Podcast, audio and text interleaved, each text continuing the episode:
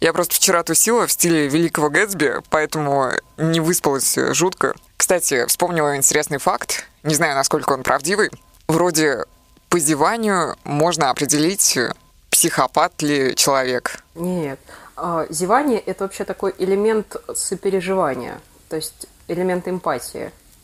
Так вот, ну если человек не зевает рядом, я это имела в виду. Может быть, он устал или не заметил. Но в некоторых случаях все-таки можно на эту теорию, наверное, опираться, если это про эмпатию, и человек несколько раз не отреагировал на твой зевок, наверное, стоит к нему присмотреться. Надо будет тогда полноценное исследование проводить, чтобы как-то это доказать. Я обязательно почитаю, это интересно. Да, его проводили, насколько я знаю. Но я в научной литературе не особо хорошо шарю, поэтому, возможно, это какой-то фейк. А сейчас будет официальное начало. Привет, меня зовут Лиза, и я разбираюсь в маньяках и убийцах чуть лучше, чем в мандаринском диалекте китайского языка. Мягко скажем, я не профайлер. Мне просто всегда было интересно, почему людям нравится приносить боль тем, кто не желал им зла никоим образом. Вот, э, например, у моей соседки живет американский бульдог. Знаешь такую породу? Да, знаю. Да, это бойцовская порода у Басты, у рэпера Басты. Насколько я знаю, есть такой питомец. В общем, он на меня однажды хотел напасть, да и не однажды. И теперь каждый раз, когда его хозяйка видит на моем лице панику при встрече, начинает ржать люто, дико, как психопатка. Мне становится очень обидно. И я думаю, тут не обязательно зевать при ней, при этой соседке, чтобы понять, что у дамочки проблемы с эмпатией. И через True Crime подкаст Scream Soda, который вы сейчас слушаете, я пытаюсь понять, например, хозяйку этого бульдога, свою соседку. Кстати, в сегодняшнем кейсе есть еще одна соседка, и не только соседка, еще и собака, да и не одна. А психиатр Лена Кудрявцева уже практически полностью в теме всего, о чем я вам поведаю. Да, впервые за историю подкаста «Скрим Сода» психиатр знал, о ком пойдет речь еще до записи, и скоро вы поймете, почему так случилось. Хотя некоторые из вас уже не то что догадываются, они служили катализаторами всего, что будет происходить прямо сейчас. Лен, надеюсь, тебе не будет скучно во время моего спича. Но если что, издевай. И я буду понимать, что сторителлинг хромает, и нужно как-то ускоряться. Я буду громко зевать. Самое главное, чтобы ты в этот момент не начала зевать. Хорошо, поехали.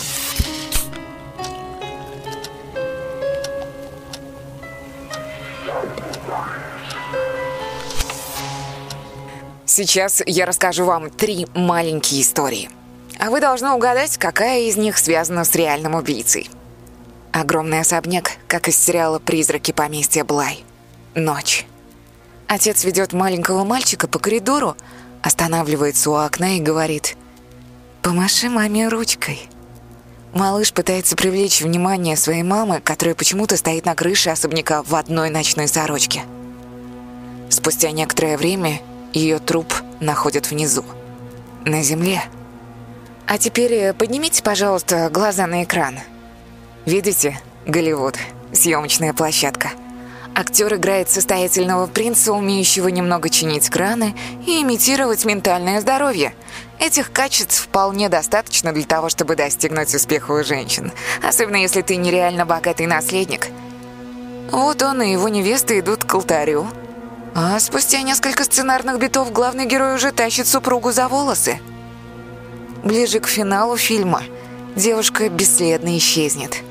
Пока ее труп не нашли, может, она решила просто залечь на дно, сбежать, чтобы муж-абьюзер ее не достал. Как думаете?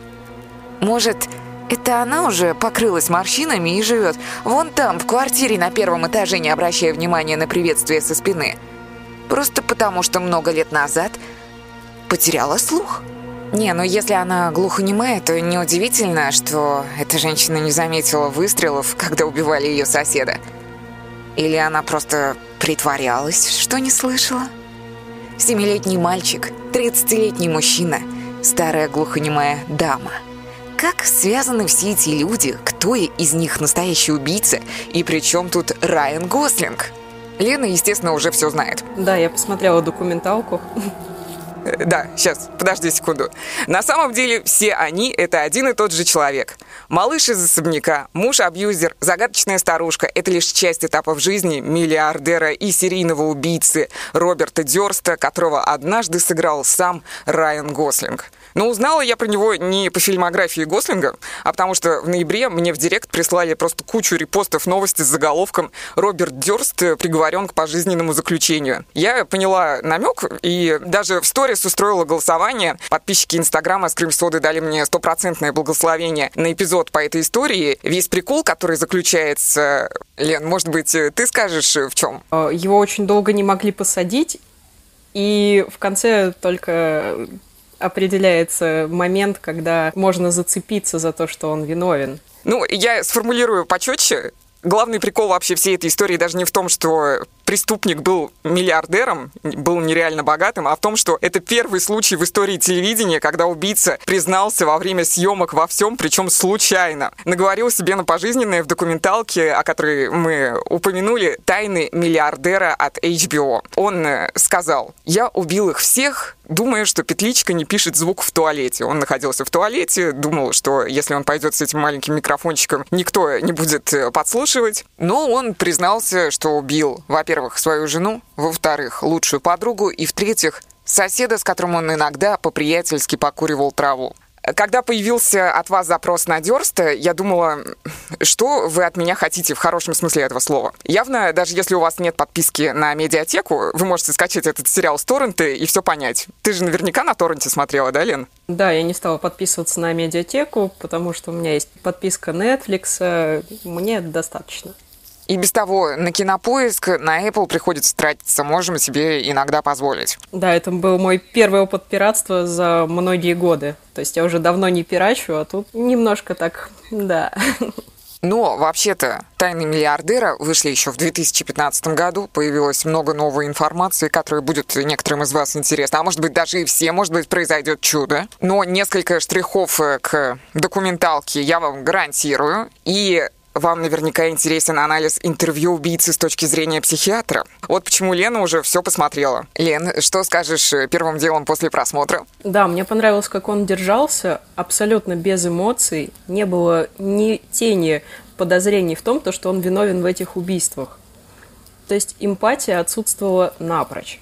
Серьезно, по-твоему, он так хорошо сдержался, что даже тени сомнений не возникло? Первой серии, которую он давал интервью, не было. Потом дальше уже появились какие-то признаки именно в мимике. Он начинал часто моргать, когда его спрашивали о жертвах, допустим, о его жене или о его подруге, но держался он достаточно спокойно. А вообще, слушай, вот это вот э, физиогномика, что-то такое припоминаю с Первого канала. Они любят приглашать подобных экспертов, которые определяют по мимике, врет человек или нет. Да и не только эти физиогномисты, еще и твои коллеги, некоторые психологи, психиатры, психотерапевты на Ютубе любят разбирать э, чьи-нибудь интервью и говорить, э, он сейчас выдает в себе лжеца.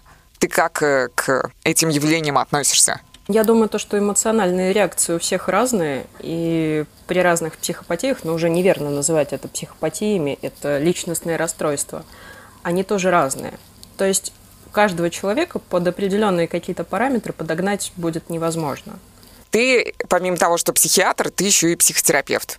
Да, верно. Тебе когда-нибудь клиенты случайно выдавали страшные секреты, которые изначально не планировали разглашать? Я почему подчеркиваю, что ты психотерапевт? Потому что я же правильно понимаю, психиатры, они в основном э, прописывают таблеточки, а психотерапевты занимаются чем-то приближенным к ремеслу психологов. Ну, кстати, рассказывали различные истории и как психиатру, то есть ко мне приходили на прием в государственную больницу и рассказывали о таких достаточно неприятных вещах, как самоповреждение и удовольствие от получения, получаемое от самоповреждений.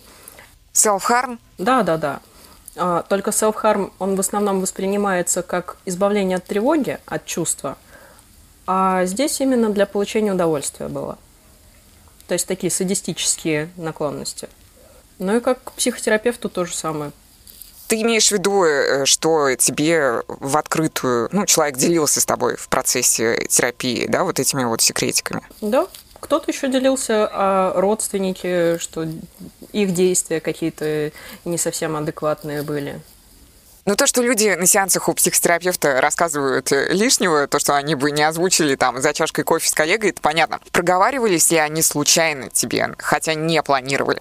В основном это целенаправленно. Расскажу небольшую предысторию создания документалки о Роберте Дёрсте. Возможно, вы, как я, на кинопоиске долгое время проходили мимо черно-белой афиши, где Райан Гослинг с лицом человека, которому нечем платить за ипотеку, обнимает Кирстен Данст, лежа в кровати. Этот художественный фильм называется All Good Things, все самое лучшее, и на момент релиза Дёрст уже успел отсидеть небольшой срок за убийство соседа в целях самообороны. Якобы он случайно выстрелил ему в голову во время драки, и жена долгие годы считалась без вести пропавшей, доказательств причастности к смерти подруги тоже еще тогда не нашли в 2010-м, когда вышел фильм «Все самое лучшее». Так вот, Дёрст смотрит этот фильм про себя, он в восторге, решает дать респект режиссеру Эндрю Джареки, звонит ему и говорит, Эндрю, все круто, но если ты хочешь узнать, как все было на самом деле, возьми у меня интервью. Джареки на седьмом небе от счастья. Успех, такая удача. Время от времени, ну, если мне не изменяет память, в самой документалке он говорит, что даже верил в то, что Дёрст не виноват местами.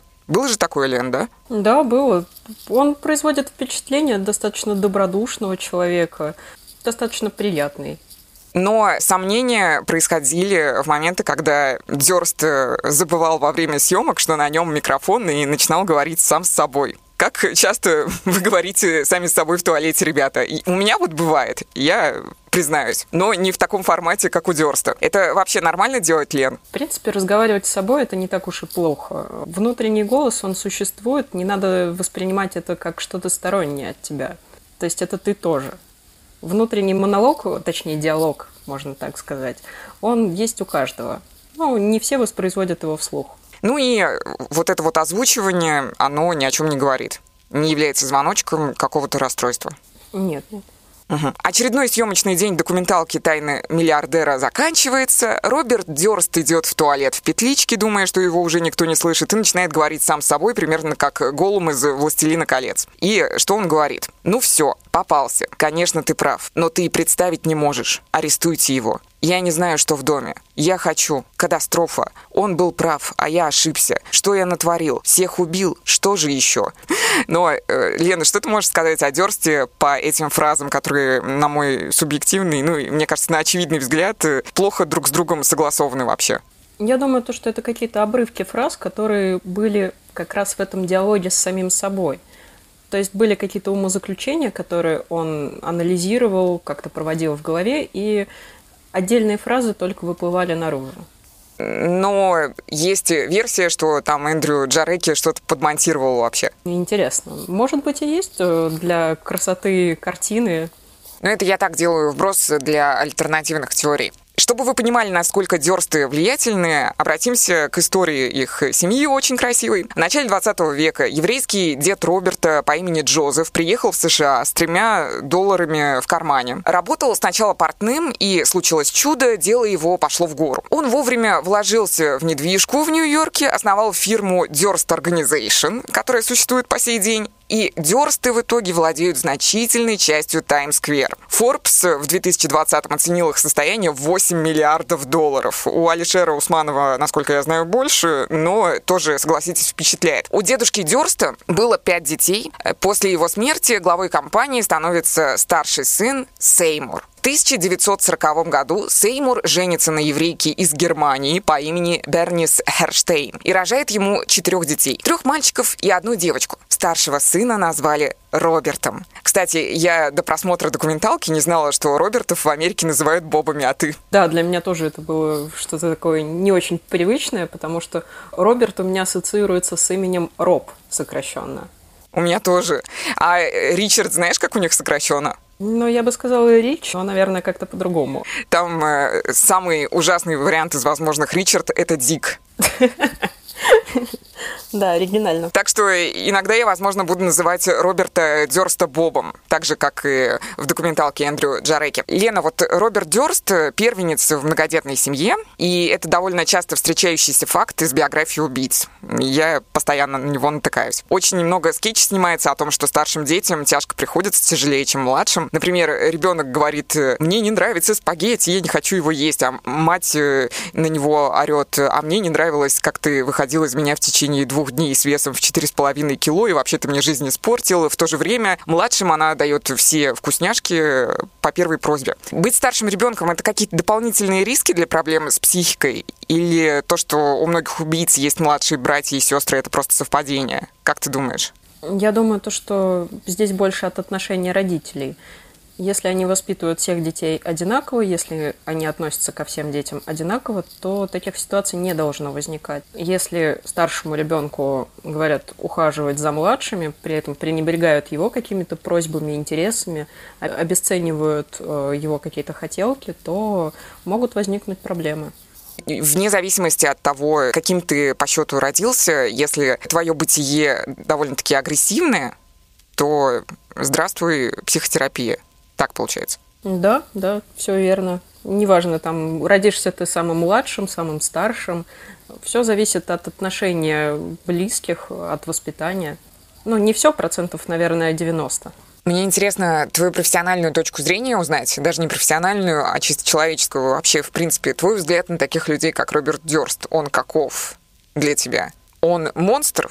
Или все-таки ты считаешь, что нужно обществу работать над собой, и то, что общество его сформировало, и в первую очередь оно несет ответственность за то, что человек многократно идет на преступление. Может быть, на 50% виноваты родители. Я думаю, то, что не все зависит, опять же, от родителей. В какой-то момент происходит сепарация, и ты сам выбираешь, как тебе жить. Да, накладывается определенный отпечаток отношений, определенный отпечаток травм, которые происходили.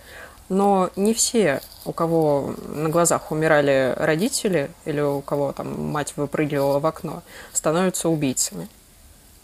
Поэтому сочувствия у меня нет.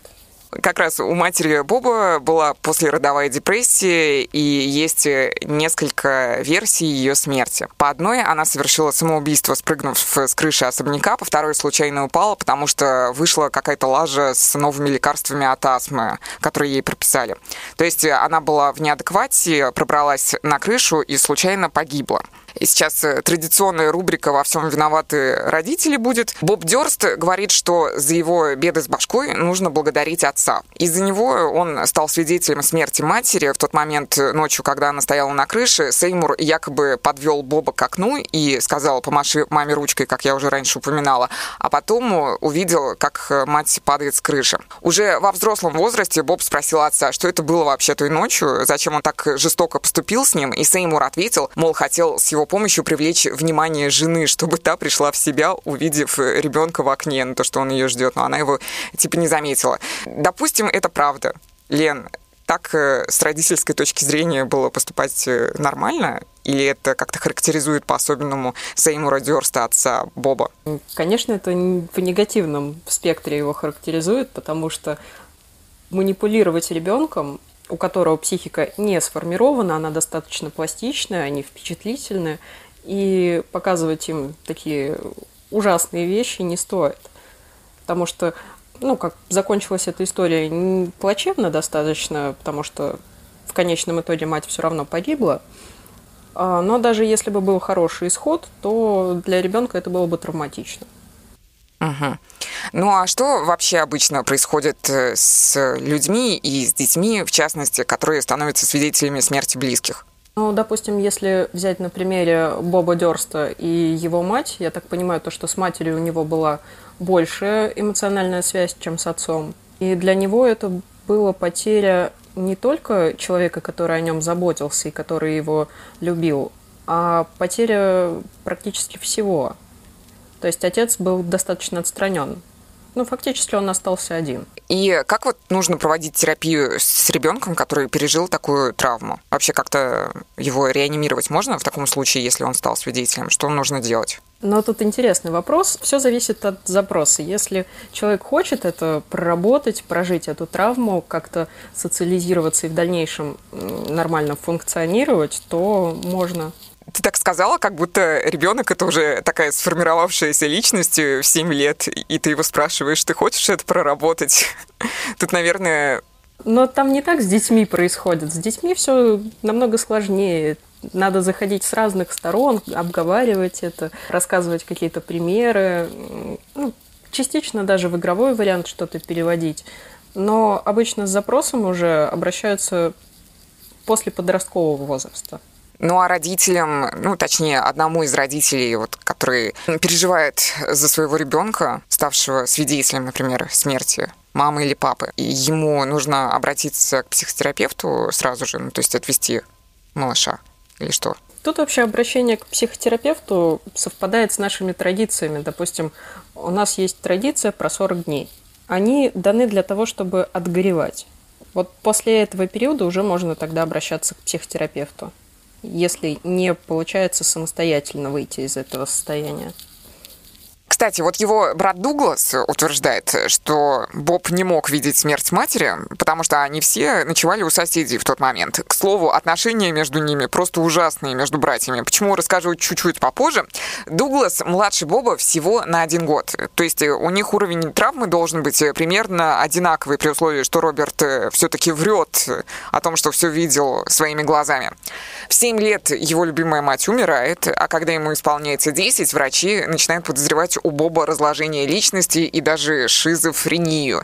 Но дело было в 1953 году. Есть мнение вообще, что диагностика так себе в тот период была с точки зрения психиатрии. Что такое разложение личности, Лен, и чем оно отличается от шизофрении? Ну и, соответственно, есть ли признаки этой самой пресловутой шизофрении у Дёрста? Вообще термин шизофрения – это схизис, от латинского слова, насколько я помню, расщепление. То есть разложение, расщепление – это, по сути, одно и то же. А почему такая странная формулировка в диагнозе разложения личности и, возможно, шизофрения? Ну, по источникам я не могу точно сказать, потому что, во-первых, поставить диагноз только по интервью и по каким-то событиям, которые происходили, это достаточно сложно. Я бы даже сказала то, что это невозможно. Тут нужно как бы полноценную диагностику проводить шизофрения, она подразумевает под собой и аутизацию, это когда снижается социальная активность, человек замыкается в себе, но также еще и продуктивную симптоматику, бред, галлюцинации и все прочее. Как бы по интервью это оценить невозможно. Ну, мне показалось, что как раз-таки часть общения с самим собой в туалете, она довольно-таки шизофренична. Ну, к сожалению, я не могу так сказать. Это, это немного более сложный процесс. То, что идет внутренний диалог с собой, я уже говорила, а в шизофрении в основном диалог воспринимается как что-то э, стороннее. Голос может казаться чем-то чужим. То есть э, с ним в конфронтацию человек вступает, больной шизофренией? как правило, да? Кто-то в конфронтацию, кто-то, наоборот, поддерживает. Но человек сам этот воспринимает голос как что-то стороннее от него. В детстве Дёрст был одиночкой. В школьном ежегоднике за 1961 год есть его единственная фотография тех лет и никаких упоминаний о внеклассных занятиях. Поступил он на экономиста в универ, потихоньку начал коммуницировать с людьми, почаще даже нашел в стенах Альма-Матер себе подружку на всю жизнь. Речь не о сексе, он, правда, нашел себе лучших друзей в лице Марихуаны и Сьюзен Берман. Она была начинающей писательницей и заодно дочерью гангстера из Лас-Вегаса. Ее в фильме «Все самое лучшее», между прочим, сыграла любимая фанатами американской истории ужасов Лили Рейп. Жгучая брюнетка Сьюзи стала потом дружить и с супругой Бобби, да, она вообще со всем его малочисленным окружением так или иначе взаимодействовала и была знакома. И сейчас э, доп. инфа для тех, кто смотрел документалку. Естественно, у Роберта были девушки до брака. Одна из них в 2021 году дала интервью. Ее зовут Пенни Голдсмит. Они встречались на расстоянии, потому что она тогда училась э, в Бостоне, а Дёрст в Лос-Анджелесе. И очень часто они писали друг другу письма. В одном из них Дёрст описал, как на него какой-то автостопщик наставил ствол и сказал «Я тебя убью». На что на угрозы эти Боб ответил «Так убей, я буду мертв, мне все равно. То есть, по сути, признался в том, что жизнь не имеет для него вообще никакого значения, никакого смысла. Пенни решила показать на всякий случай это письмо профессору психологии в своем универе, и тот ей порекомендовал с этим социопатом разорвать все связи, что на следующий день Пенни и сделала. Вот э, ты как э, прокомментируешь это письмо? оно действительно ну, должно было вызвать э, сразу же в Пенни сомнения. Но опять же, все зависит от выбора человека. Если он не готов контактировать с э, человеком, у которого имеется ментальное расстройство, то он и не будет этого делать. Просто мне по интервью Дёрста в документалке, вообще по всем его действиям, в принципе, не кажется, что он похож на человека, который хочет покончить э, жизнь самоубийством. Если бы ему было плевать на жизнь, он бы не цеплялся, не скрывался от следствия, и ему не была бы так дорога свобода. Так что что-то с этой Пенни не так, видимо. Вот мне тоже кажется, что э, Пенни что-то не договаривает в 2021 году или воду мутит. Вернемся к фильму «Все самое лучшее». Кирстен Данст там играла жену Дёрста. И показано, как они познакомились, в принципе, в этой картине. Она вызвала мужа на час, типа, а он остался с ней до конца жизни. Но в реальности она просто принесла ему чек за аренду квартиры, так они и замычились. Студентка мединститута Кейтлин Маккормак, э, то есть э, та, которую сыграла Кирстен Данст, жила в здании, которое принадлежало Durst Organization. Ей 19, ему 30. Она младшая дочь из небогатой ирландско-католической семьи. Он старший сын еврейского миллиардера. Они идеально друг другу подходят. Кейтлин красавица, Роберт э, в молодости был тоже ничего, если вы на фотке посмотрите или документалку. И поначалу девчонка это попала в сказку. Они поженились, открыли магазин здорового питания, который так и называли All Good Things или Все самое лучшее. Но Сеймуру Дёрсту предпринимательские потуги сыночки не понравились, и он принудил Бобби заняться строительством небоскребов в рамках семейного бизнеса, традиции продолжить. У них с Кейтлин началась в итоге активная светская жизнь. Вечеринки в известном клубе «Студио 54», например, отдых за границей. И, видимо, все самое лучшее, что могла дать Кейтлин, семья Дерстов, затмевала поначалу особенности поведения Бобби. У него не только на старости лет были лицевые тики, о которых ты, кстати, Лен, уже упоминала. Да, да, да, там как раз он потирал лицо, начинал моргать.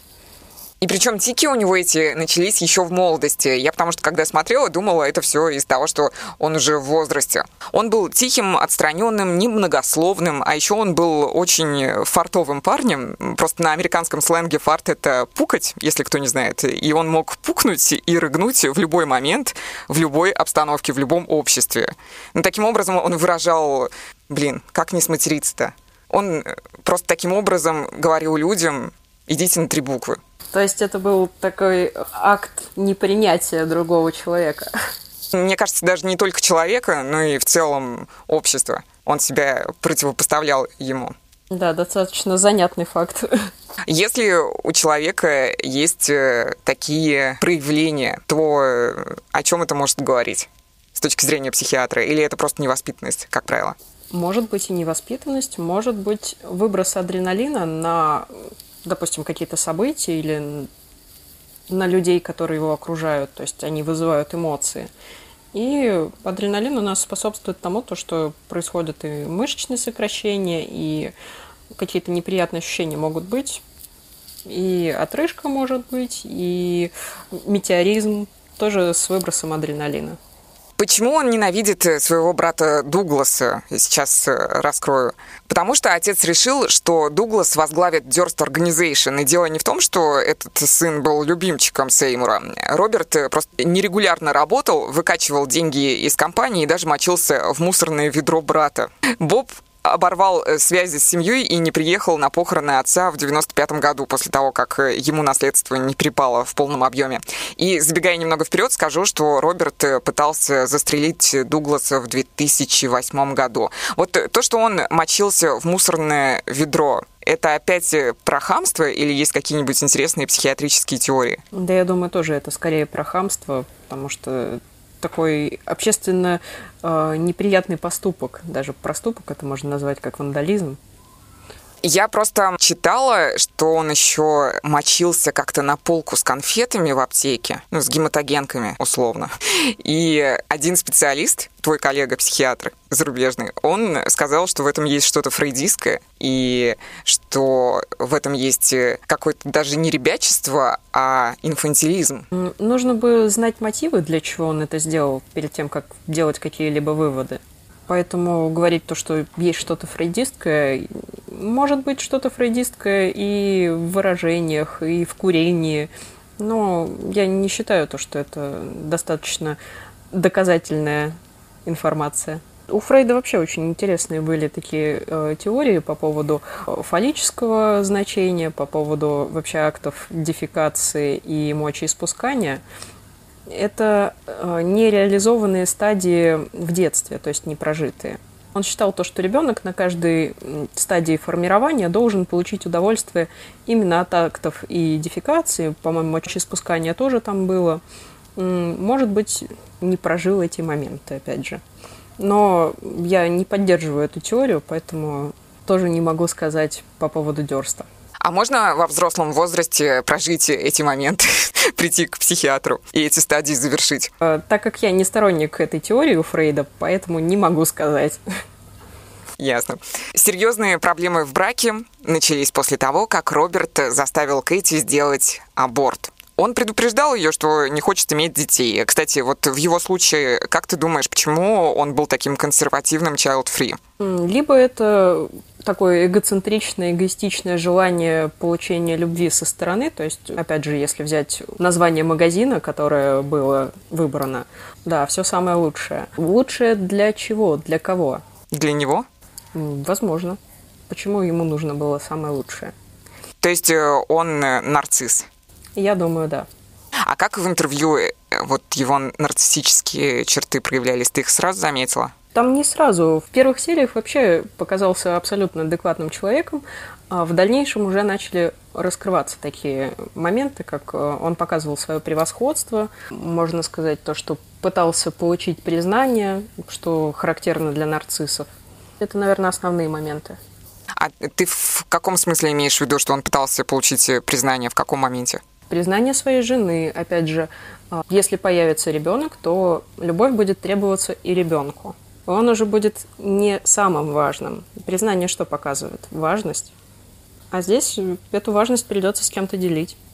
Кэти очень хотела иметь детей, и для нее аборт стал настоящей трагедией даже привел к кокаиновой зависимости. Они начали часто ссориться, он ее бил, она подала на развод и грозилась обнародовать э, какую-то правду о его семье. Роберт э, в ответ заблокировал все кредитки Кейтлин, перестал оплачивать учебу в ее колледже. Именно тогда она пришла к своей сестре и сказала, если со мной что-нибудь случится, не дай Бобу выйти сухим из воды. Но у родственников Кейтлин это долгое время не получалось сделать. Еще до развода Роберт начал начал ходить налево с замужней сестрой Мии Фэрроу по имени Пруденс. Ты же знаешь, кто такая Мия Фэрроу? К сожалению, нет. Помнишь фильм «Ребенок Розмари»? Нет, не смотрела. В общем, это известная актриса из фильма «Ребенок Розмари» и бывшая Вуди Алина. Может быть, ты слышала, год назад э, скандал был «Ален против Фэрроу», документальный фильм, где обвиняли в педофилии Вуди Алина, известного режиссера. Тоже эта новость обошла меня стороной. Э, фильмы Вуди Аллена я смотрю, но как-то личной жизнью, биографией не интересовалась.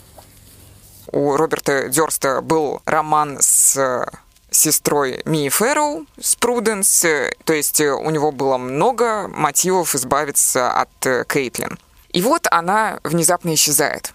Роберт обращается в полицию спустя только пять дней оправдываясь тем, что они в плохих отношениях и толком не общались в последнее время, поэтому он вот аукнулся только сегодня. Боб сказал, что в последний раз видел ее на вокзале Катона, и она села на поезд до Манхэттена, и все, он ее больше не видел. Прикол в том, что задолго до знакомства с Кейтлин после расставания с той Пенни, о которой я вам рассказывала, с которой он раньше встречался в универе, он решил позвонить этой Пенни и позвал ее ночью на вокзал. На вокзал, вот, который упомянул э, полиции, когда Кейтлин исчезла. Поэтому Пенни до сих пор благодарит судьбу за то, что не отправилась э, туда по зову Дёрста, подозревая, что если бы она все-таки это сделала, он бы не только Кейтлин убил, но и ее. Тело Кейтлин не найдено до сих пор. Возможно, потому что он хорошо подготовился к мокрухе у него было на ком практиковаться. Дело в том, что Дёрст завел себе семь собак породы аляскинский маламут.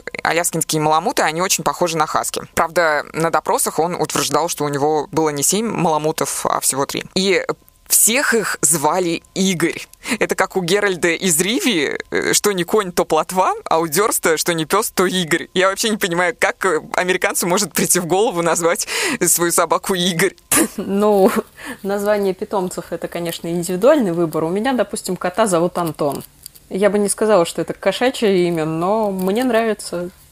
Я тоже подписана на мопса Леню очень мне нравятся скетчи с ним, но дело в том, что это американец, я не понимаю, как ему в голову пришло назвать русским именем собак, причем всех. Все семь собак Игоря. И все они загадочным образом умирали. Ну, есть у меня теория, почему он называл всех собак Игорями, вообще одним и тем же именем, Ctrl-C, Ctrl-V, потому что он просто не привязывался, видимо, к этим животным и планировал их изначально уничтожить. Хотя, насколько я помню, на фотографии, которая была свадебная, там был один из этих аляскинских маламутов. И эту фотографию он носил с собой.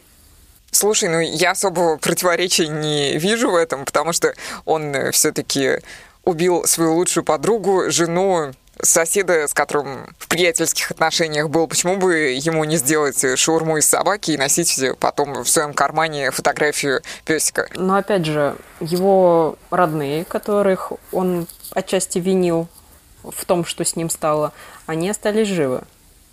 Но, насколько я помню, там брат нанимал охранника, а, но все же и отец был жив, и брат был жив, и остальные его а, братья и сестры тоже были живы. Не забывай, что это очень влиятельные люди, у которых э, денег э, столько же, сколько и у Роберта Дёрста. Это было бы, мне кажется, максимально опасно для него убивать э, своих родственников. Но ну, это моя субъективная точка зрения. Так опасно было убивать и жену, и подругу, и тем более он же написал письмо в полицию, которое сдавало его. Это да.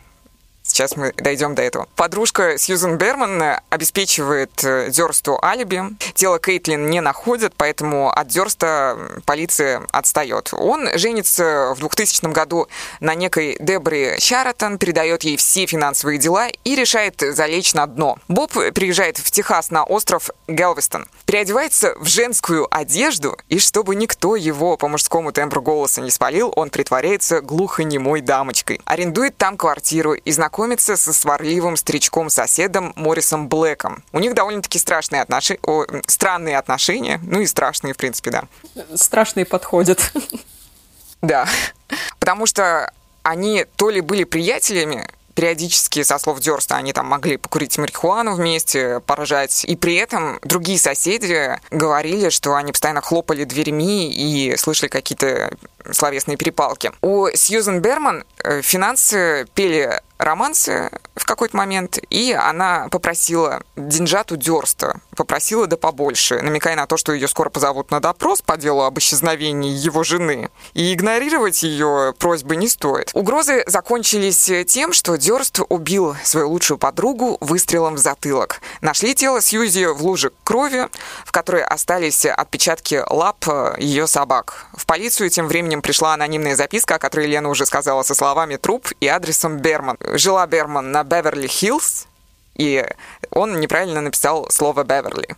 И менее чем через год какой-то папа из Гелвистона решил порыбачить со своими сыновьями, а выловил человеческое туловище. Приехавшие на место полицейские нашли неподалеку руки, ноги и пластиковые мешки для мусора. В мешках были чехол для пилы и газета с адресом дома, где жил Морис Блэк, а также его новая глухонемая соседка.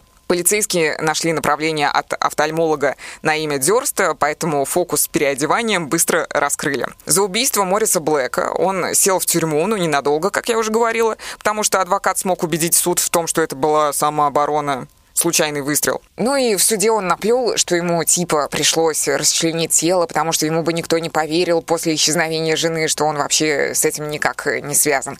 Суд по делу состоялся в 2003-м, тогда же у Дёрста диагностировали синдром Аспергера. Это форма аутизма. Чем этот э, синдром отличается от э, аутизма стандартного, классического, который мы знаем? Если сравнивать с аутизмом, то это такая легкая-легкая форма. Аутизация – это как раз склонность к уединению, э, нарушенная социализация. Но странно, кстати, с Робертом Дёрстом, потому что социальная жизнь-то у него была достаточно активная. Не только в вечеринке, он же контактировал со многими девушками, общался и пошел в открытую на интервью. Поэтому такой синдром Аспергера я бы поставила под вопросом. Ну, то есть, э, чисто теоретически, с синдромом Аспергера человек будет э, думать э, век, прежде чем совершить звонок знаменитому режиссеру и предложить ему снять документальный фильм. Да, как раз синдром Аспергера очень хорошо показывал мультфильм, назывался «Мэри и Макс». У одного из героев как раз был синдром Аспергера. И в этом мультфильме очень хорошо показаны все проблемы, с которыми сталкиваются люди, имеющими этот синдром. О, нужно будет обязательно заценить. А я, кстати, на тему контента про аутизм случайно вообще наткнулась на Netflix на документалку, точнее, на сериал шоу типа «Давай поженимся» только для тех, кто является аутистом. И называется «Не соврать бы». Так, сейчас поищу. Love on the Spectrum. Если это документалка, то это прям классно, потому что им достаточно сложно, да, это документальный сериал, да. И даже там в течение этих двух сезонов э, есть одна пара э, ребят, которые нашли друг друга и реально поженились. Очень трогательно. Я с удовольствием посмотрела. Если по-русски, то «Любовь аутистического спектра» поищите. Насчет сомнений в синдроме Аспергера у Дёрста, не забываем, что у него было много денег, и он мог кого-нибудь э, подкупить, и, возможно, там специалисты приврали. А если говорить э, про настоящий аутизм, я вот что хотела с тобой обсудить. После этих многочисленных эпизодов э, Колумбайна в 2021 я постоянно слышала одну и ту же практически фразу от недалеких, на мой взгляд, людей. То, что нужно изолировать вообще всех этих аутистов. Вот они потом выходят и убивают своих бывших одноклассников. Я бы сказала то, что среди аутистов будет меньше всего процент убийц потому что они сложно коммуницируют с другими людьми. Для них проблемой вообще даже выход из дома является. А чтобы получить лицензию на оружие, чтобы прийти там к психиатру на освидетельствование, пройти курсы, потому что оружие, оно просто так не выдается. Это сколько нужно действий совершить. Аутист не будет этим заниматься а он э, не может случайно убить человека из-за того, что ему сложно справиться со своими эмоциями в те самые жесткие моменты, когда он ощущает себя плохо. Но, возможно, если рядом будет лежать заряженное ружье, снятое с предохранителя, и накал страстей будет кипеть, то может быть. Но я, опять же, не могу сказать, что это произойдет достоверно человек с э, аутизмом, он э, может быть нарциссом? Исключено, мне даже кажется, то, что а, на практике я как минимум не встречала, но и даже нигде не читала. И, соответственно, психопатом вряд ли. Это разные классификации. Опять же, у нас коморбид никто не отменяет, это когда много заболеваний. Но психопатия и аутизм, они не дружат.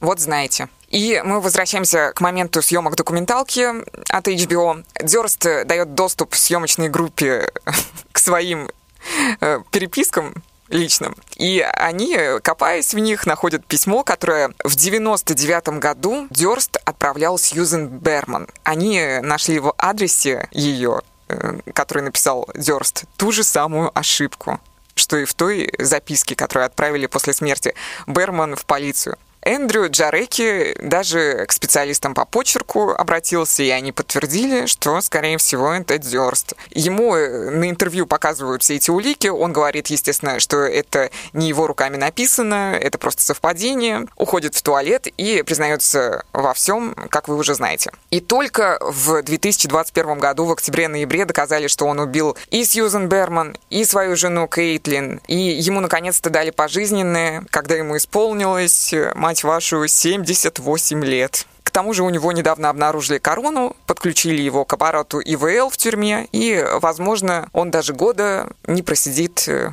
не отмотает срок к сожалению. Несколько лет назад вышла книга, якобы написанная его другом, который использует псевдоним Уильям Стил. Этот чувак э, преподносит себя как э, анонимус. И Он рассказал, написал, что впервые встретил Дёрста случайно в 82 году, после чего тот его втянул в безумный мир, наполненный наркотиками, фетишистским сексом и другими извращениями. Описывая Дёрста как чрезвычайно опасного, он считает, что у него может быть гораздо больше жертв, включая молодую проститутку, которую он привел в свой бруклинский дом в 80-х. По словам этого анонимуса Уильяма Стила, Роберт снимал у него комнату, чтобы скрывать от семьи свое хобби. Он приводил в эту комнату проституток и занимался с ними БДСМ-практиками различными. И однажды к нему пришла девчонка с татуировкой в виде вишни, извините, на лобке. Стил увидел фотку, на которой Дёрст связал эту девушку, засунул в рот кляп, а на живот положил ей вилку с ножом. И Автор этой книжули утверждает, что Роберт съел проститутку с татуировкой вишни, то есть у нас тут еще и элемент каннибализма присутствует. Но так как он свое настоящее имя не оглашает, верить ему, наверное, не стоит. Еще непонятно то, что Роберт Дёрст, он имел множество псевдонимов, и, насколько я помню, у него достаточно много было разных документов не на его имя что также может, также может скрывать другие убийства, которые были. Да, вот это ты хорошо вспомнила. Да, э, как раз о них. Его связывают с исчезновением как минимум еще трех девушек. Одна студентка после визита в его магазин здоровой пищи «Все самое лучшее» сразу же исчезла. Также племянница хозяйки обувного магазина, например, пропала после того, как Дёрст в образе глухонемой женщины совершил туда свой визит. Так что жертв может быть э, намного больше. И очень жаль, что его посадили только в столь преклонном возрасте. Лен, а что тебя больше всего во время просмотра документалки задело? Меня очень задел э, тот момент, когда Роберт Дёрст сбрил себе все волосы и брови. И очень убедительно и пытался оправдать, точнее, свое поведение, то, что он хотел скрыться. Но для чего, он так и не рассказал. Но, кстати, документалку они могли снять намного короче, потому что они размазывали одно и то же. Блин, ну Роберт Дёрст, наверное, точно убийца, но доказать это мы никак не можем. Но можно было как-то сократить процесс. Мы стремимся все к тому, то, что нужно меньше времени занимать на какое-то действие. А если коснуться отношений Кейтлин и Роберта. Я где-то читала, что один э, психиатр предполагает, что у него есть страх отвержения. Часто ли люди вот с такой же проблемой, они идут на убийство?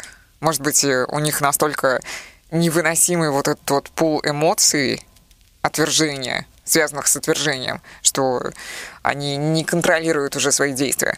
Я думаю, то, что это не часто заканчивается, потому что подобные расстройства не каждый человек имеет, и не каждый способен на убийство. Но имеется такой термин, как тревожный тип привязанности. Это когда пытаются расстаться с партнером, лишь бы он не бросил.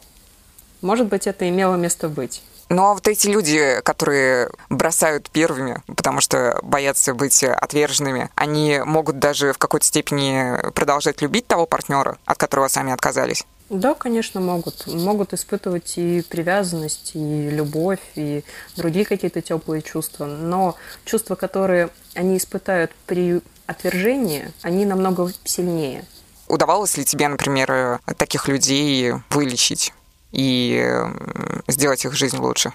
Ну, когнитивно-поведенческой терапии, в принципе, можно. Но, опять же, человек должен хотеть излечиться – то есть он должен захотеть не бояться потерять этого партнера, чтобы он его бросил, чтобы как-то как-то потом в дальнейшем принять продуктивнее общение и терапии тех людей, которые настроены на этот процесс, они отдают себе отчет, выполняют четко рекомендации, они заинтересованы в том, чтобы выздороветь. Но у кого есть вторичная выгода от того, чтобы оставаться в таком состоянии, будет очень тяжело. Это будет длительно и, может быть, даже безрезультатно. А расскажи про вторичную выгоду Роберта. Ну, почему вот э, он не хотел, например, лечить свои, закрывать свои гештальты? Да, может быть, ему и не приходила в голову идея, что можно как-то по-другому жить. Мне кажется, должна была. Мешало ему его личностное расстройство. А ты смотрела все самое лучшее? Вот, кстати, после того, как я посмотрела документалку, мне в предложке попало, э, попал фильм как раз с Райаном Гослингом, и я подумала, хм, надо посмотреть обязательно. Вот, там просто был момент, когда нужно, во-первых, сначала сказать, что там даже изменены имена главных героев этой реальной истории, и там есть парочка придуманных моментов, но вдруг э, так и было. Сьюзен Берман ему говорит, мы тебя вылечим, дружок, ну, ты же у нас уже женился, она не должна знать, что ты там любишь сам с собой разговаривать. У меня есть первоклассные специалисты, и нам просто показывают вдруг кадр, как Гослинг в какой-то комнате, в каком-то кулуаре начинает неистово орать на вот этом как раз сеансе со специалистом. То есть, возможно, на самом деле у Дёрста все-таки был эпизод, были попытки как-то свою жизнь изменить, и в какой-то степени он, возможно, ну, осознавал, что может быть по-другому. И все-таки э, после смерти матери его осматривали психиатры. То есть э, он так или иначе имел бэкграунд, имел какие-то попытки в сторону психического здоровья, я думаю. Опять же, если вдаваться в подробности психопатии, то это процесс достаточно стойкий. То есть можно научить человека как-то по-другому жить, но мыслить и э, реагировать не всегда получится мы его не можем заставить чувствовать и думать по-другому. Вообще, есть ли специалисты в психиатрии с амбициями изобрести методику, по которой можно убедить даже нарцисса или психопата в том, что его жизнь станет лучше, то, что действительно лечение необходимо ему? Ну, то есть как-то можно убедить таких людей? Но экстрасенсорными способностями мы не обладаем. Какой-то магией вне Хогвартса пользоваться нельзя, поэтому, к сожалению, нет. Это как подойти к шизофренику и сказать, знаешь, те галлюцинации, которые у тебя есть, ты просто скажи то, что их нет, и все. Это газлайтинг со стороны психиатра, да? Ну а по-другому как еще его убедить в том, то, что ему нужно полечиться? Он должен сам испытывать дискомфорт от своего состояния и понимать то, что нужно с этим что-то делать. А так только таблетировано и все. И тебе, Лен, тоже задам этот вопрос, традиционный свой в стиле Дудя и Познера в конце. Оказавшись перед Робертом Дёрстом, что бы ты ему сказала? Я бы спросила, для чего и какие были цели. Чего он хотел добиться таким образом.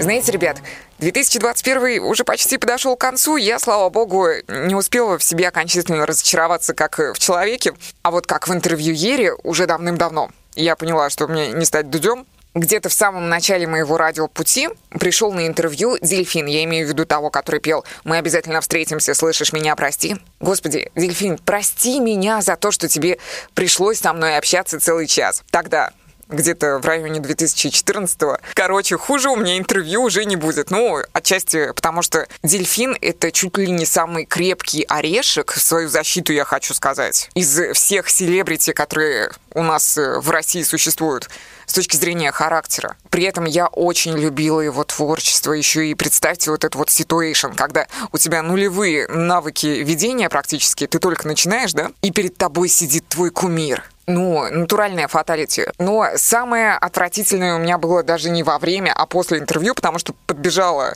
коллега и решила отрефлексировать в красках, не стесняясь выражений своих в сторону дельфина. Мы думали-то, он ушел уже, а он, оказывается, стоял в коридоре и, по сути, мог все это слышать. Как вы уже, наверное, догадываетесь, с 2014 я не включала ни один трек «Дельфина», потому что мне больно, страшно, у меня не закрытый гештальт по поводу этой ситуации, мне стыдно. Ну а после общения с Леной я поняла, что мне не стоит бухать накануне. Кажется, вопросы могли бы быть от меня поинтереснее.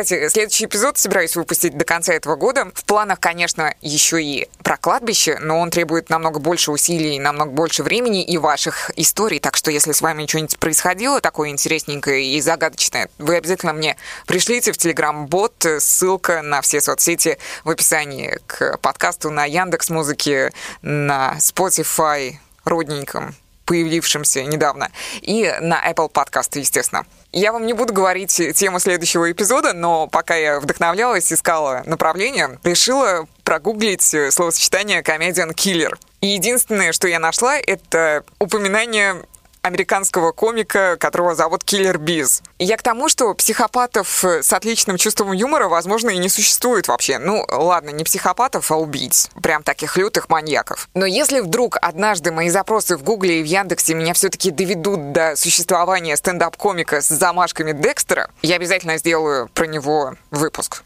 не переживайте. Тут, конечно, может и Джокер вспомнится, но вообще все эти мысли меня довели до написания логлайна сериала или фильма. Возможно, я когда-нибудь до его реализации дойду, кто знает. Логлайн — это основная идея. Представьте, детектив с эмоциональным интеллектом Джейсона Стэтхэма и параноидальным страхом насмешки может сойти с ума во время расследования серийных убийств комиков, но на кону жизнь дочери, которая строит карьеру в стендапе. И если немножко углубиться в синопсис, то он однажды решит соединить на карте линиями все места, где нашли трупы этих э, стендаперов. В итоге вырисовывается почти полностью молекула серотонина, гормона счастья и юмора, и у него появляется возможность предугадать место следующего убийства.